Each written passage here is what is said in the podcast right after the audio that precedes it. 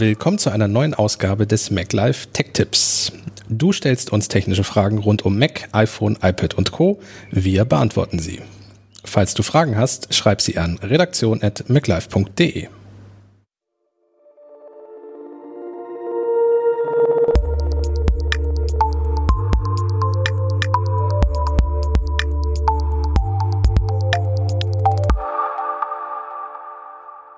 Willkommen zu einer neuen Ausgabe des MacLife Tech Tips.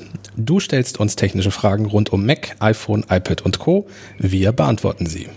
Falls du Fragen hast, schreib sie an redaktion.maclife.de.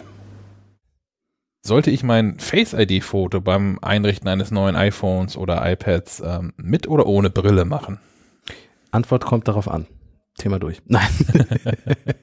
er kommt tatsächlich darauf an, ob es eine normale Brille ist. Da ist es völlig egal, beziehungsweise wenn man die Brille, so wie ich zum Beispiel immer trägt, also ich trage sie nicht beim Schlafen, aber sonst habe ich sie eigentlich immer auf, dann sollte man es mit Face ID machen, weil es unter Umständen besser erkannt wird. Aber eigentlich ist Face ID egal, ob man eine Brille auf hat oder nicht, weil das Gesicht ähm, beim Scannen auch hinter einer Brille erkannt wird. Also durch die Brillengläser geht's ja durch und dann halt nur durch das Gestell nicht. Face ID ist aber intelligent genug zu erkennen, da hat jemand eine Brille auf.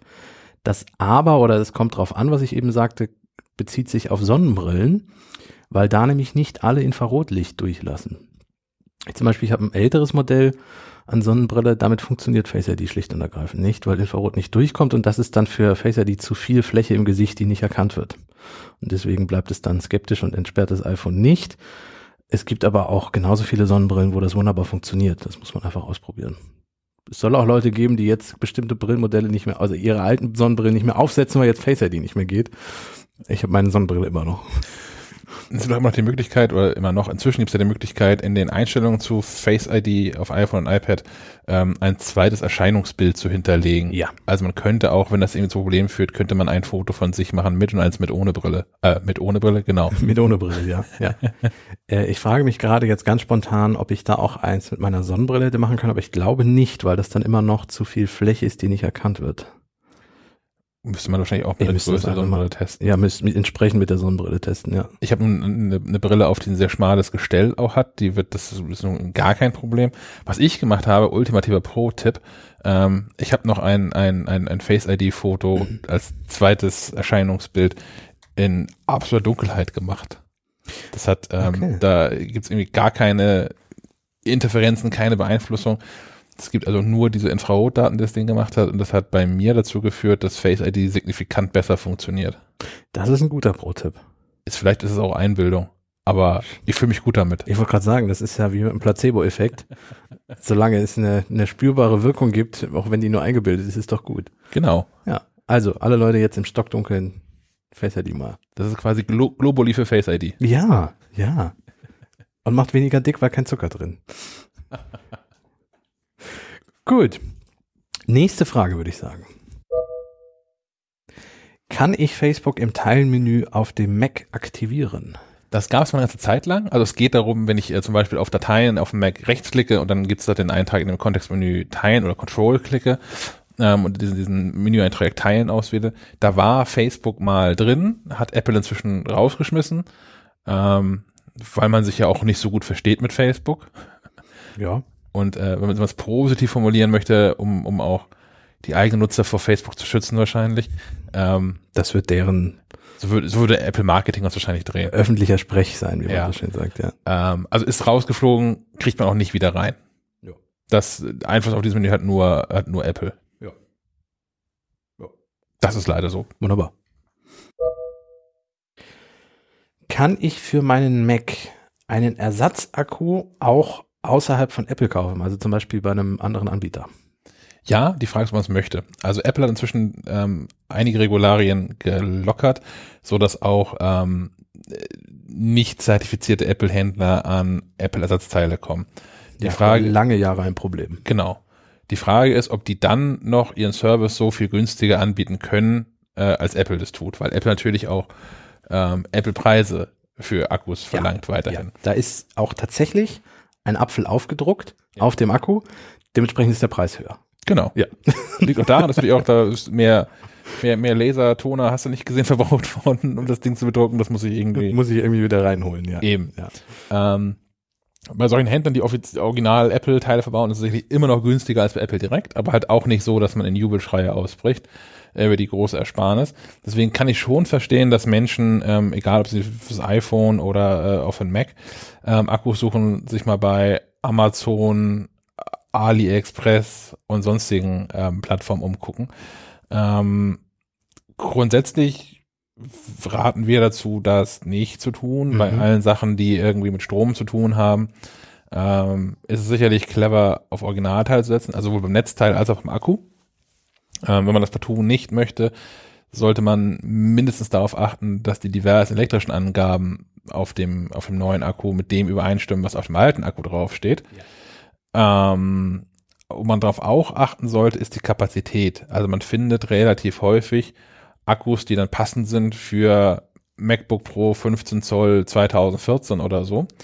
Und auch deswegen günstiger als Apples ähm, Originalersatzteil sind, ähm, weil die Kapazität geringer ist. Heißt, man kann das Ding, das, das, den Mac hinterher ähm, weniger lang ohne Strom, also ohne eingesteckten Strom betreiben.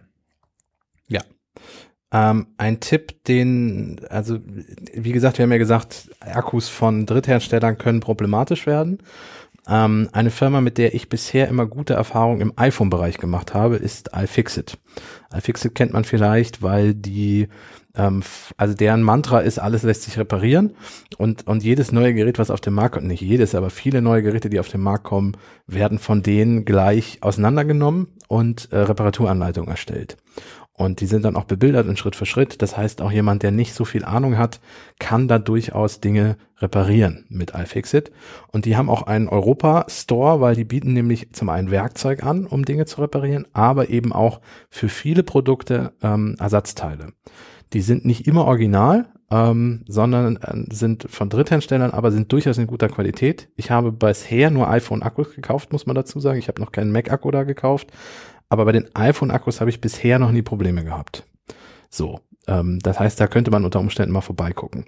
Die bieten auch Mac-Akkus an, aber natürlich auch nicht für ganz neue Modelle. So, aber die sind einfach von Apple immer noch ähm, unter Verschluss und das ist auch schwierig, die zu kopieren. Also zum Beispiel, mh, wenn man jetzt hier den iFixit Europa Store aufmacht, da findet man einen MacBook 11 Zoll Akku und das MacBook Air 11 Zoll wird schon seit Jahren äh, nicht mehr angeboten. Ähm, aber ich meine, wenn man ein MacBook Air 11 Zoll hat und sein Gerät liebt und das noch läuft und man den Akku für 80 Euro austauschen kann selber, so what, ausprobieren, machen.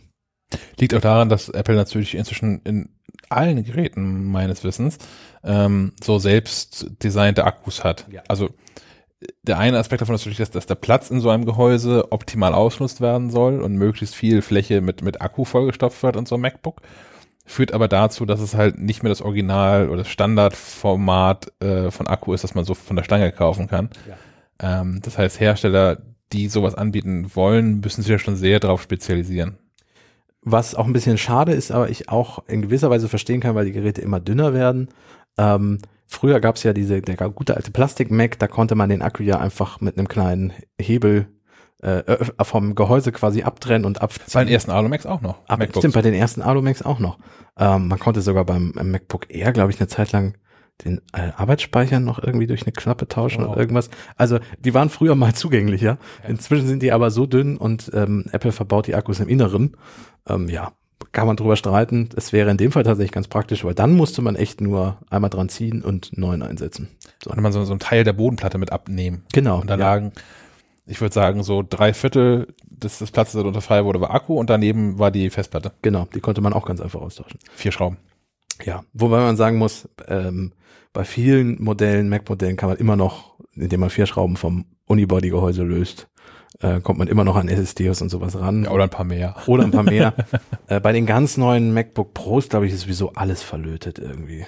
Ja. Also da, da stellt, um nochmal zur iFixit zurückzukommen, die erstellen von jedem Gerät immer so einen Score am Ende, wie reparierbar das ist. Das geht von eins bis zehn Und, und nicht alle Apple-Geräte schneiden da immer extrem gut ab, muss man einfach sagen. Eher so gar Ich nicht. glaube, die AirPods haben null bekommen, oder? Ja. Ja. Da ist alles verklebt, da kommt man an nichts ran, da kann man nichts öffnen, da muss man alles zerstören, um es zu reparieren oder zu öffnen und dann kann man es natürlich nicht mehr reparieren und das, klar, das gibt glaube ich eine Eins von zehn. Und alles ist Akku in den AirPods. Ja, also die ganze, das ganze Case, die ganzen AirPods, im Grunde ist das Ganze eigentlich ein kleiner Akku, ein dreiteiliger Akku. Ja. ja. Mit ein bisschen Lautsprecher dran. gab es ja auch mal große Diskussionen, dass das irgendwie so der große Skandal ist, dass man die Akkus nicht tauschen kann. Also allein schon, klar, wegen Preis, aber auch wegen, wegen Umweltschutz und so. Aber andererseits, die Akkus sind da, sind, da drin sind so unfassbar klein. Ja. Ich glaube, so für, für eine einzige MacBook-Batterie, die man entsorgt, kann man wahrscheinlich mehrere hundert AirPods äh, äh, entsorgen, bis man da ja. die, die, den gleichen Schaden angerichtet hat. Also ich finde, beim MacBook könnte man reparierbarer sein. Ja. Bei den AirPods kann ich es irgendwie nachvollziehen, weil die sind so klein und ja, Punkt. Du hast auch eine Frage? Schreib sie an redaktion.maclife.de.